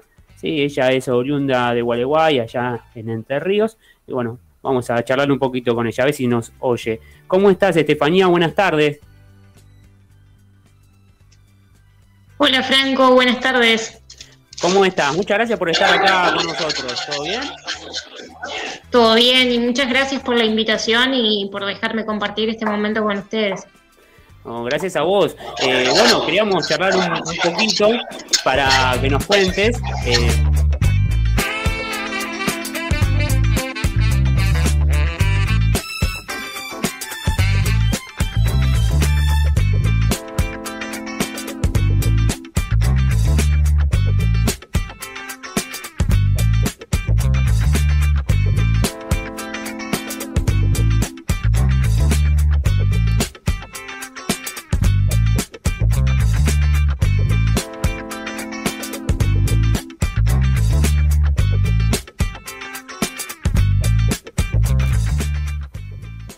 Bueno, muy bien, ahí estamos eh, solucionando un problemita eh, técnico ahí para escucharla bien a Estefanía y que podamos eh, oírla bien, sí, y disfrutar bien la, entrevista que, que nos entraba un, un pequeño ruido. Pero bueno, comentándoles, eh, les contamos que ya pronto en nuestro canal de YouTube se va a venir una nueva entrevista para que puedan disfrutar. Se va a venir la entrevista al nadador paralímpico Facundo Arregui, ¿sí? el oriundo, el oriundo eh, de Rosario, de allá de Santa Fe, que bueno, quien habló hace unos días aquí con nosotros, pero bueno, ahí entrevista, lo entrevistamos junto a Pablo Mendoza y tuvimos una rica en- entrevista que, que nos detalló con, con mucho más eh, lujo de detalle de toda su eh, trayectoria deportiva. Bueno, a ver, ahí Estefanía, ¿nos eh, oís bien? Sí, los escucho perfecto. ¿Ustedes Ah, a mí? Ahí está, ahora sí, ahora sí, ahí estamos bien. Bueno, volvemos a, presentarte. Estamos hablando con Estefanía Ferrando. Ella es integrante de la selección argentina de bocha adaptada. Es eh, la fue la primer este, clasificada para los Juegos Paralímpicos ¿sí? de la disciplina. Así que bueno, queríamos charlar un poquito con vos, Estefanía, para que nos cuentes cómo te estás preparando, cómo van las concentraciones ahí con la selección. eh, obviamente, ¿no? Siempre poniendo el foco en los próximos Juegos Paralímpicos de Tokio. ¿Qué nos puedes contar? Sí, bueno, muy contenta de, estar clasificada a los Juegos. La verdad es que soy muy nueva en el deporte. Eh, hace tres años que empecé a jugar. Eh, así que bueno, eh, contenta de, haber clasificado y de haber vuelto a las concentraciones después de la pandemia.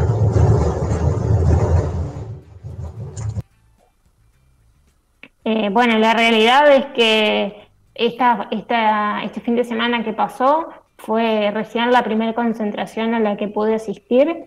Así que bueno, muy contenta de, de haber compartido con todos mis compañeros y bueno, y empezar a sumar, que es lo que importa para llegar bien a los juegos.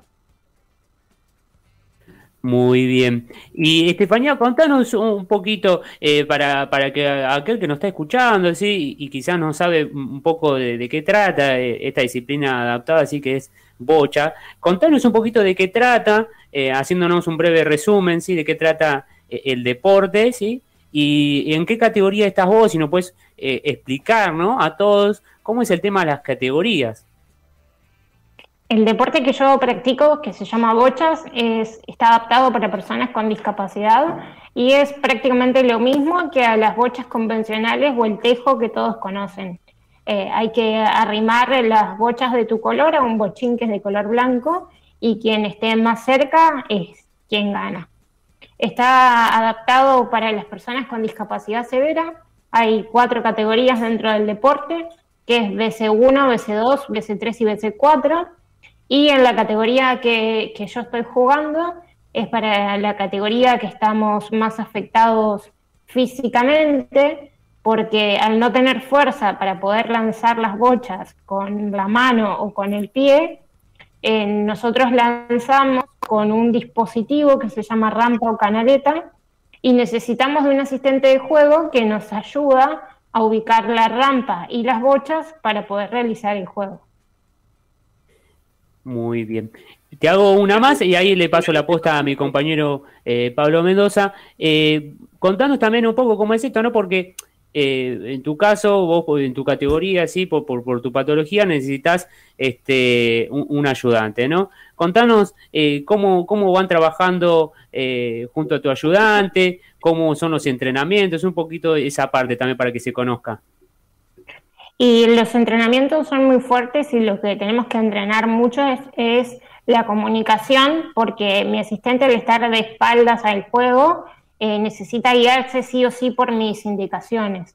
Él no puede ver la cancha, tampoco puede hablar, solo debe hacer lo que yo le voy, lo que le voy guiando para poder realizar el juego.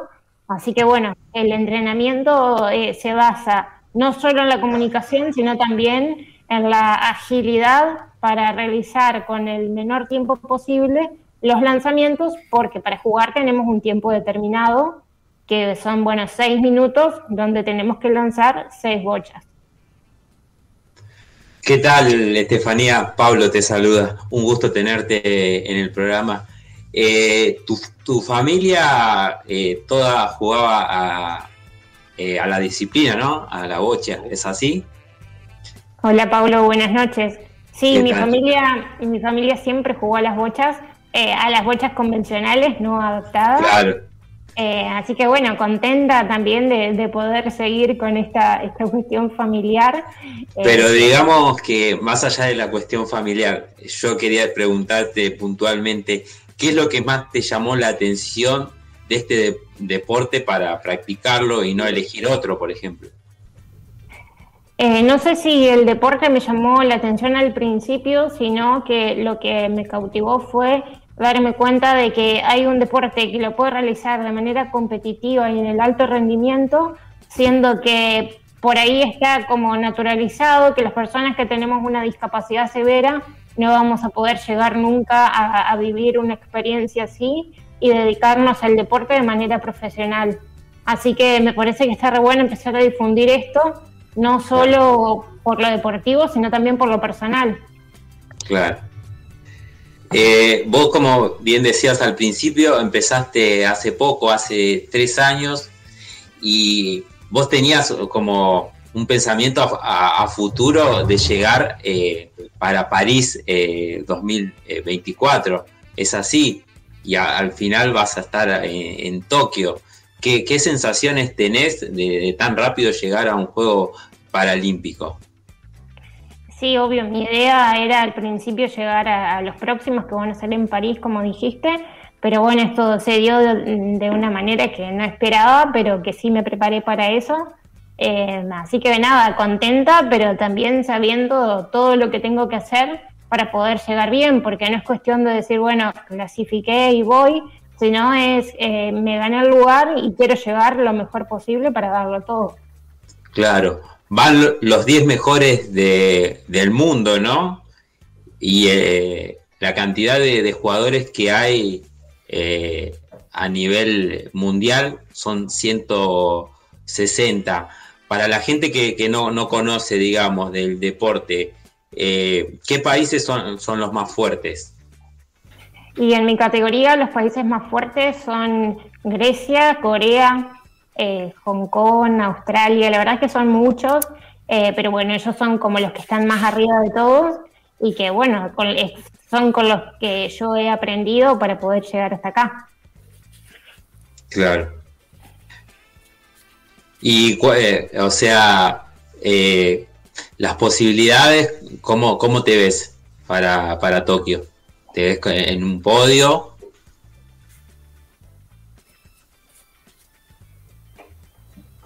Me veo bien, ojalá llegue al podio, voy a darlo todo para eso. Eh, y también creo que esta situación de pandemia eh, hace que estemos todos en la misma porque no tenemos ninguna competencia previa. Yo creo que además del entrenamiento físico también va a jugar mucho la cabeza y estoy preparada para las dos cosas. Claro. Franco. Ahí estamos, ahí estoy. Eh, Steffi, continuando hablando de cómo fue todo este camino, ¿no? que sos este, nuevita en, la disciplina, ¿sí?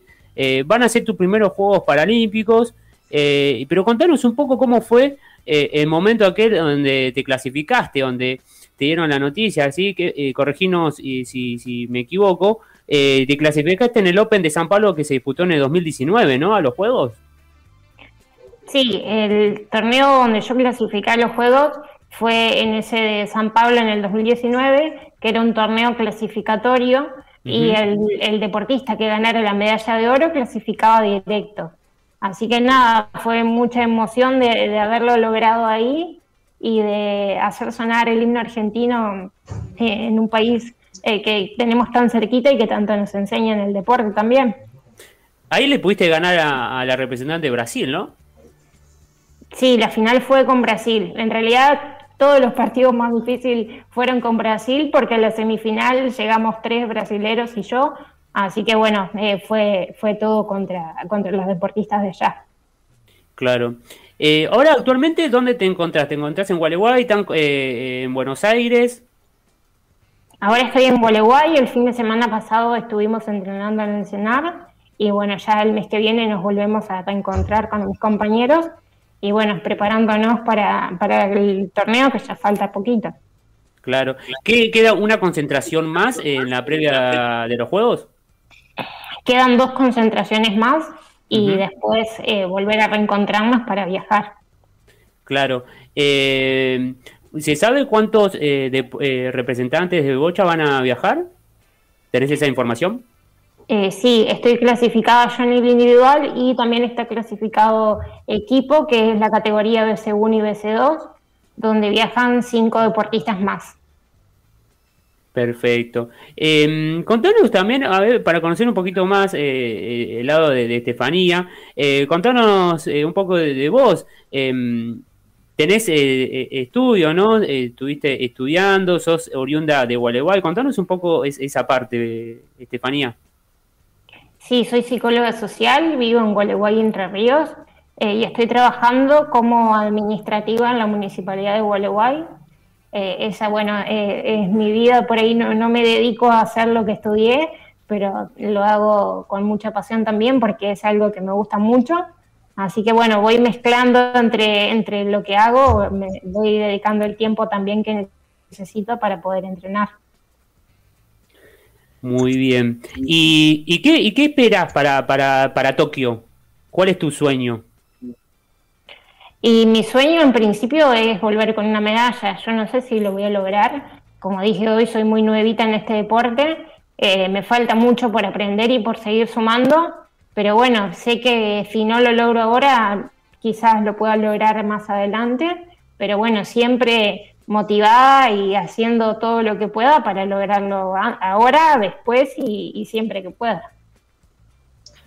Estefanía, te llevo un poquito atrás y a los eh, para Panamericano de Lima 2019, que tanto en individuales como eh, en pareja eh, consiguieron el cuarto puesto, muy cerquita de ganar una medalla.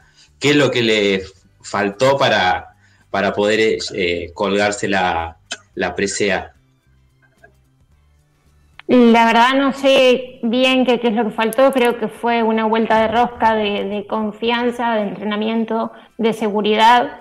Estuve muy cerquita y lo que me faltó creo que fue quizás estar un poco más metida, eh, poder seguir compitiendo además del cansancio, que es muy difícil lograrlo, sobre todo cuando se empieza la competencia desde la mañana muy temprano y se termina de competir a la noche es muy difícil mantener la concentración, pero creo que con el tiempo aprendí a manejarlo.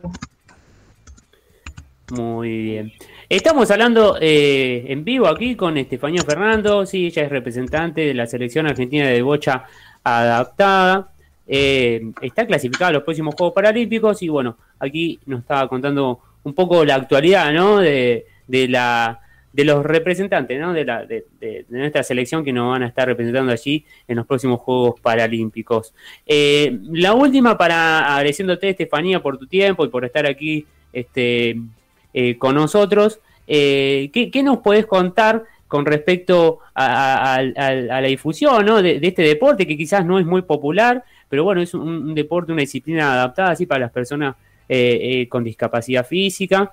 y bueno, eh, ¿Qué nos puedes contar vos de tu punto de vista de que lo comenzaste a, practicar? Eh, ¿Fue creciendo de a poco? Eh, ¿Considerás que falta un poquito más de difusión? ¿Que va creciendo? ¿Cuál es tu perspectiva al respecto? Sí, creo que este deporte, tanto como el resto, va creciendo continuamente. Eh, sí me gustaría y me gusta difundir esto, por eso siempre estoy muy agradecida de ser invitada a estas entrevistas eh, para poder contar de qué se trata, para que la gente pueda llegar. Eh, yo creo que el deporte es un renacimiento para todos, que es una nueva oportunidad para crecer, no solo en lo deportivo, sino también en lo personal. Eh, y nada, ojalá esto siga creciendo y ojalá pueda seguirme dedicando a esto que tanto me gusta durante mucho tiempo. Claro que sí. Bueno, te agradecemos mucho, Estefanía, por el contacto, por charlar un ratito aquí con nosotros en Periodismo Adaptado. Eh, te mandamos un abrazo grande, te deseamos el mayor de los éxitos, ¿sí? Para todo lo que viene, a vos, a todos los chicos, a las chicas, a los profes ahí de la selección argentina de bocha eh, adaptada. Y bueno, vamos a estar ahí, como siempre, alentando y siguiendo a nuestra selección en los Juegos Paralímpicos. Bueno, muchas gracias, chicos. No, gracias a vos, Estefanía. Te mandamos un abrazo grande y que sigas muy bien. Bueno, muchas gracias, igualmente para ustedes. Abrazo. Pasó Estefanía Fernando, la representante de la selección argentina de bocha adaptada, sí, fue la primera clasificada eh, para los Juegos Paralímpicos, sí, allí en 2019, sí. Así que bueno, ahí va a estar ella allí en Tokio. Esperemos que haga y seguramente que así será. Bueno, vamos a escuchar la próxima canción eh, de la tarde. Sí, ya estamos llegando a lo último, lo último del programa. Pero bueno, quédate que te hacemos compañía hasta las 20. Esto es periodismo adaptado. Encuéntranos en Facebook, FM Power 103.3. Encuentra tus hits.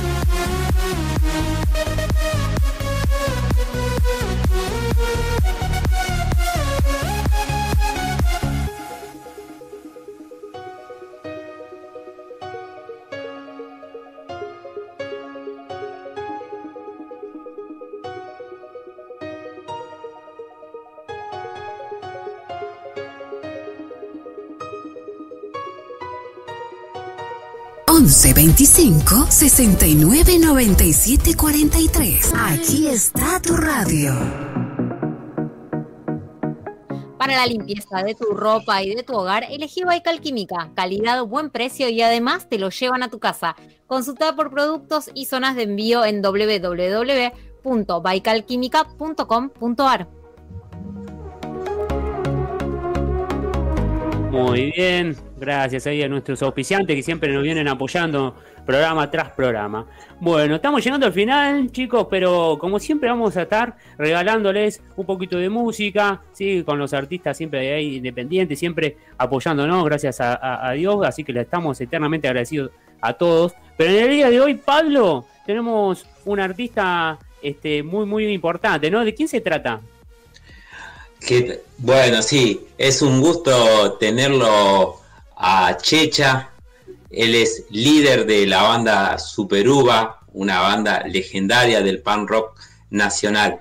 Así que te saludo, Checha. ¿Cómo estás? ¿Todo bien? bien? Bien, gracias por las palabras. Aquí estamos, che, noche fría en Valentina Espina, como te dije antes. Así es, con mucho frío por todas las zonas. Sí, sí, sí. Así que bueno, Superuva eh, este año cumpliendo 30 años, ¿no? Sí, estamos a los 30 años, sí, empezamos eh, 90, 91, sí, ahora estamos con los 30 años.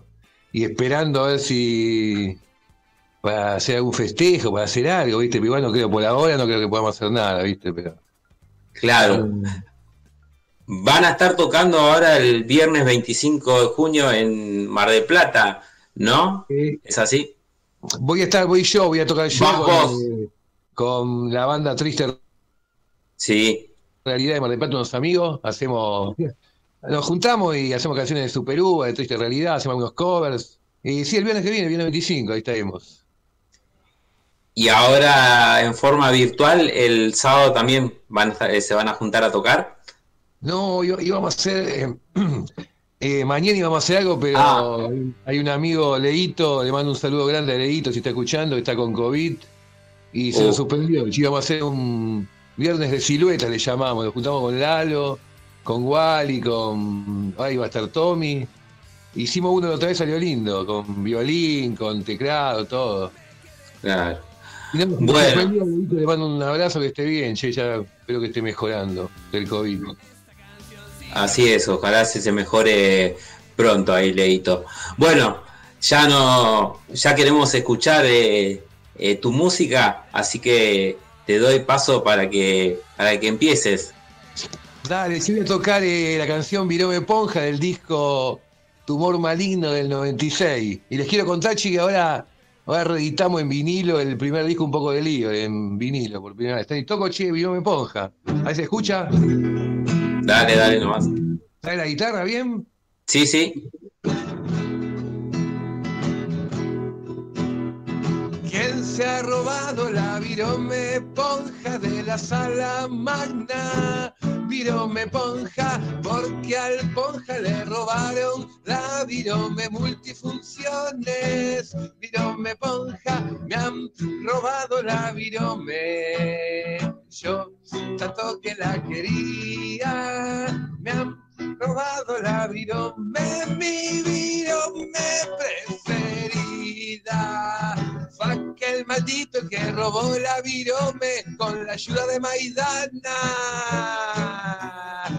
Yo les sugiero que mejor que la devuelvo, terminamos a la trompada, virome ponja, me han robado la virome. Yo tanto que la quería, me han robado la virome, mi virome preferida. Tú me la robaste, tú me la robaste, tú me la robaste, antes era mía, tú me la robaste, tú me la robaste, tú me la robaste, antes era mía. Tú me la robaste. Ah, devolverla, devolverla, devolverla, devolverla, devolverla, devolverla. vos. Devolverla, devolverla, devolverla, devolverla, devolverla, devolverla. Fuerte el aplauso ahí para Checha, vocalista de Super Uva. Estamos acá escuchándolo en vivo, en periodismo adaptado, nos está regalando su música. Aquí un, un acústico. Checha, qué, qué placer, qué placer escucharte. Tengo dos preguntas para hacerte. Primero, ¿esa historia de, de la lapicera es verdad? Y segundo, eh, ¿por qué el apodo Checha? Eh, Checha, Checha porque a mi viejo le decían Checho en el barrio. Mi viejo era Checho y un vecino me, dijo Checha, me dijo, me decir que era Checha. Y después me preguntaste, ¿la virome Ponja? Era una historia así. Laburamos con... ¿Se escucha un ruido ahí? Te escuchamos bien a vos. Eh, laburaba con Canario, el, el bajista de estar en los, pri- en los dos primeros discos. Laburamos un, un importador de juguetes que venían, venían juguetes de Japón. Y en una vino una virome adentro con los juguetes, vino una virome y salió la historia, una, una onda así, la, la historia de la virome Ponja. Claro, porque hay que decir que, bueno, que Super Uva se caracteriza por hacer eh, letras con, con humor, con mucha, con mucha ironía, ¿no? Y puede ser, sí, sí, tinte irónico, tinte humorístico, no sé si es para reír, pero sí, historia, digamos. Nos inspiramos en personajes, en cosas que nos pasaron como lo tío la virome y Claro. Nos gusta divertirnos, viste, con la música. Y ahora en esta época de, de pandemia, que ya llevamos más de, de un año, eh, estuviste haciendo muchos Instagram eh, Live, eh, Facebook Live, y salió varios temas. Y hay uno que me, me gustaría escuchar, que se llama eh, Con alcohol en gel. ¿Puede ser? Sí, sí, che, lo, lo voy a tocar. Sí, ese, ese salió el- cuando empezó la- el año pasado la, la pandemia, la cuarentena, sí, lo hice así medio acústico. Y Sí. después lo grabé virtualmente, lo, lo grabé con Oscar, el bajista de la banda NDI de Hardcore. Sí. Voy a sacar, voy a sacar un disquito, les cuento, voy a sacar un dis- disquito, digo, porque son siete temas, siete, ocho temas, voy a meter, todos temas grabados en, en la cuarentena. Y Buenísimo. Eh, me, pongo, el- barbijo, me voy a los chinos, me compro un vino y quedo tendido.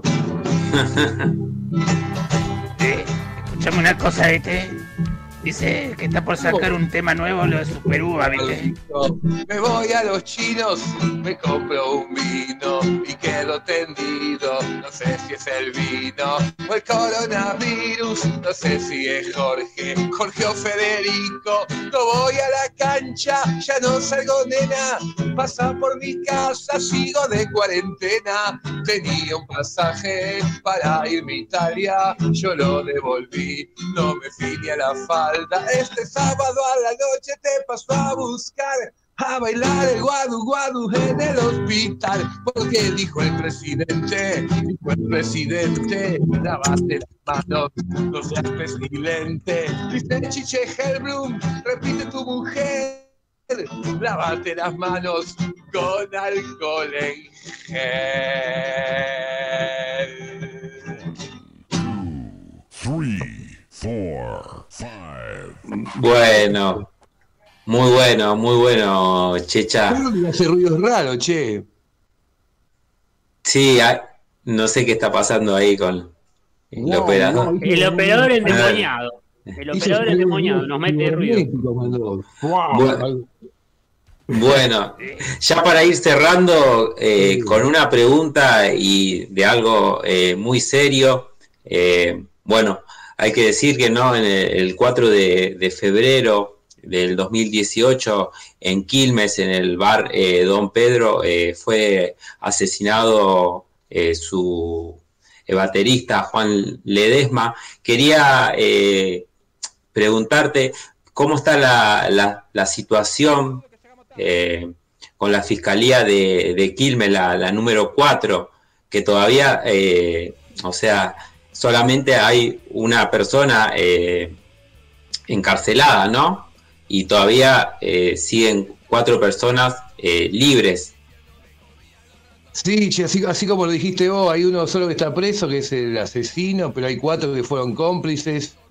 que la fiscal Karina Gallo es la que está haciendo las cosas mal, eh, que hay Sí, cuatro sí. cómplices que nunca, nunca lo llamaron a declarar, estuvieron ahí, fueron parte del asesinato, digamos, que nunca Claro. llamaron a declarar. Estamos esperando el juicio, que, que en el juicio eh, esperemos que se acomode todo, ¿viste?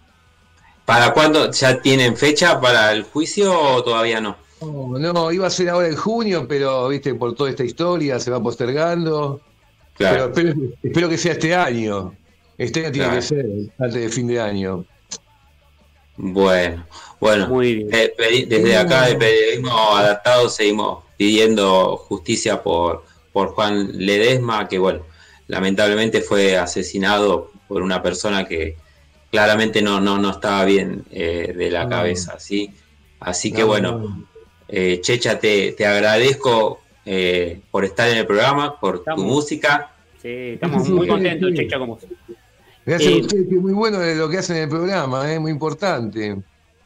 Checha, te, te- te agradecemos. Eh, te, te ponemos en compromiso, te, te pedimos un pedacito más, pero ya para eh, despedirnos ya con tu música, pues ya no vamos, ya, ya no estamos yendo. Toco, toco- no me voy a bañar y che, me, no me baño. Hoy no me baño, hace mucho frío, me voy a bañar mañana de día mejor. Te toco me voy a bañar Pa- pará. lo dejamos. Decimos lo último y cerramos con tu música, dale. De- ya nos Dale, despedimos dale, nosotros dale. también.